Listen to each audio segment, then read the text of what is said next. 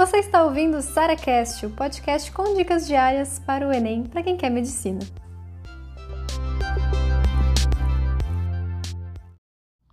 Acho ótimo fazer resumo, gente. Acho maravilhoso. Se você tiver, sei lá, cinco anos para fazer resumo de tudo, ok. Mas, gente, eu preciso muito falar com vocês uma coisa, tá? Fazer resumo é legal, fazer resumo é, é bom, sabe? Descansa, dá aquela sensação de que você tá estudando, mas é um estudo assim que você sente que, né, você não cansa fazendo resumo, né?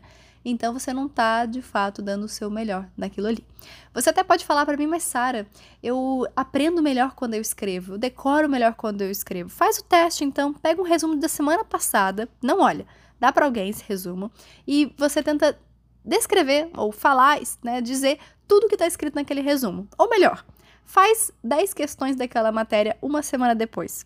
Então, digamos assim, né? É de um estudo que você fez só aula resumo. Então, você não fez nenhuma questão daquele assunto, você fez apenas aula e resumo, e uma semana depois você tenta fazer as questões. Você não vai lembrar de quase nada, tá certo? Então, não é que eu, ah, eu odeio o resumo, por quê? Porque eu odeio o resumo. Não, porque não vai me trazer grandes resultados no dia da prova tá? E se não vai me trazer resultados bons no dia da prova, eu não vou fazer.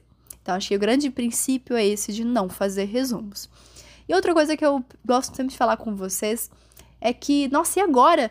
Como é que eu vou viver sem resumos? Grande parte dos meus ouvintes aqui desse podcast já não fazem mais resumos, tinham esse preconceito também, porque afinal de contas a escola te mandou copiar o quadro, né? O cursinho te manda copiar o quadro, e você acaba só aprendendo esse método e tudo o resto parece meio bizarro. Mas quando, como é que eu faço então para decorar as coisas sem resumo? Como é que eu faço para organizar minha vida, né, sem resumo? Tcharam! Usa resumo pronto, gente. Então assim, todo mundo já assistiu alguma aula da vida sobre aquele tema. Quero dizer o seguinte: imagina que tem uma aula de biologia sobre genética. Gente, quantas centenas, talvez de milhares de pessoas já não assistiram uma, uma aula de genética? Alguém fez resumo, né, gente? Porque a galera faz resumo. E posta na internet. Gente, o que tem de resumo na internet, seja de sites até de cursinhos, sites assim de vestibular no geral, ou passei direto que eu usava bastante também na faculdade, inclusive usei muito passei direto. Gente, o que não falta é resumo pronto, resumos bonitinhos, resumos sintéticos, resumos que parecem um, uma, sei lá, uma enciclopédia, tem de tudo, todos os gostos. E o que, que eu faço? De preferência, use o resumo que o próprio professor fez ou que é do próprio enfim, do própria, digamos, a rede que deu aquela aula para você, né? Seja, por exemplo, um cursinho, seja na sua escola, alguma coisa assim. Por que usar o material der desse, né, dessa mesma fonte ali? Porque, na verdade, você vai descobrir que a aula é a mesma aula de 20 anos atrás e ele só tá repetindo tudo isso. Gente, aula é assim, professor é assim, gente. O professor não vai te contar nenhuma novidade na aula ali, não, tá? Aquela coisa, nossa, só esse professor sabe, nossa, né? Se eu não for pra aula, eu só vou, né? Eu não vou saber dessa informação né? Eu acho que isso é outro, outro assunto para outro podcast. Mas por enquanto queria falar para vocês ainda sobre o resumo, né? Esses resumos prontos são pessoas que já fizeram esse resumo e jogaram na internet. Então, assim, da, da, da, faculdade eu achei muito no Passei Direto. E até mesmo no Drives, né? As pessoas compartilham muito os resumos. De vestibular é o que mais tem. Então, às vezes, tem um materialzinho de apoio da aula, tem uma apostila, tem na internet, joga lá, resumo biologia genética, vai aparecer para você. Então, eu acompanho a aula com resumo. E esse resumo ele vai me dar como se fosse toda a orientação de como é que é a aula. Então, assim, a aula, ah, beleza, vai falar sobre isso, isso e aquilo. Ótimo. Ah, tem imagem, tem coisa assim. Então, assim, você vai ter o visual que você precisa sem precisar ficar pausando a aula 30 mil vezes para copiar tudo ou ficar tirando print do, do quadro que você nunca mais vai ver. Entendeu? Então, o que, que eu faço com esse resumo depois? Eu anoto coisas que o professor falou que não estava ali. Então, assim, nossa, tem uma informação aqui que o professor falou que não está aqui. Vou anotar, claro, óbvio. Aí, às vezes, são duas frases, gente, impressionante. E aí, o que, que eu faço com esse resumo depois? Eu guardo ele, sim, mas geralmente é mais pra uma consulta rápida, do tipo, nossa, eu errei isso aqui, hum, mas eu sei que tá naquele resumo. Eu abro e acho. Então é uma, uma, uma, ferramenta rápida de pesquisa. Às vezes você acha mais facilmente do que pesquisar isso no Google propriamente dito, entendeu? E beleza, como é que faz para memorizar então? Gente, memorizar, você não vai memorizar escrevendo, você não vai memorizar porque você escreveu em azul no canto superior da página, é o que você vai lembrar depois. Então, assim, tá fazendo a questão, hum, eu sei que tá no meu resumo, mas eu não consigo me lembrar. Ou seja, não adiantou de nada, né? Então, eu brinco sempre com vocês o seguinte, gente: o que tá na sua cabeça não precisa estar no seu papel.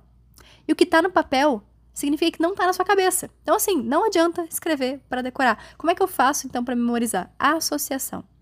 Sabe aqueles macetes que você aprende uma vez e nunca mais esquece? Né? Minha terra tem palmeiras onde canto sabiá, sendo A coçando B, sendo B coçando A, né? Essas coisas eu nunca mais esqueci, por quê? Porque é fácil você associar com alguma coisa que você já conhece. Então, tudo aquilo que, sei lá, palavras que parecem outras palavras, iniciais de palavras que eu tenho que fazer a relação, por exemplo, ah, eu tenho que lembrar que tal coisa, né, exemplo, vou lembrar de, da medicina, que eu sempre uso esse, né? Eu tenho que lembrar que hérnia direta ela é medial aos vasos epigástricos inferiores. Eu decorei direta, medial, DM. DM é diabetes, mellitus. Ótimo. Decorei, entendeu? Eu peguei uma informação aleatória, diabetes mellitus, e juntei que a direta é medial. Ou seja, DM, DM, fechou, entendeu?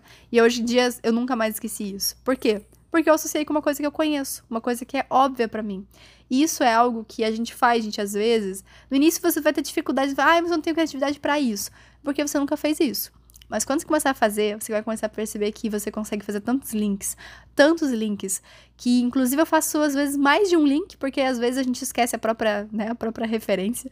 Isso é problemático. Mas então às vezes eu faço três, quatro links diferentes da matéria, seja com a inicial, seja com a palavra que parece, uma piada engraçada, qualquer coisa assim. Pornografia também vale, né? Eu sei que a gente decora muita, muita fórmula e tal com pornografia, eu sei disso, professores também sabem disso. Então, a ideia é que você aproveite muito a estratégia de memorização. E memorização por associação é a que eu mais gosto de fazer, a que mais funciona para mim. Tem outras também, eu posso passar num podcast específico sobre memorização, é só vocês me pedirem. Tá certo, amores? Então, por isso tudo, eu não faço resumo, eu não recomendo que vocês façam resumo. Quando começar a substituir esses resumos por outras coisas, vão começar a perceber, nossa, pra que eu perdia tanto tempo com esse negócio?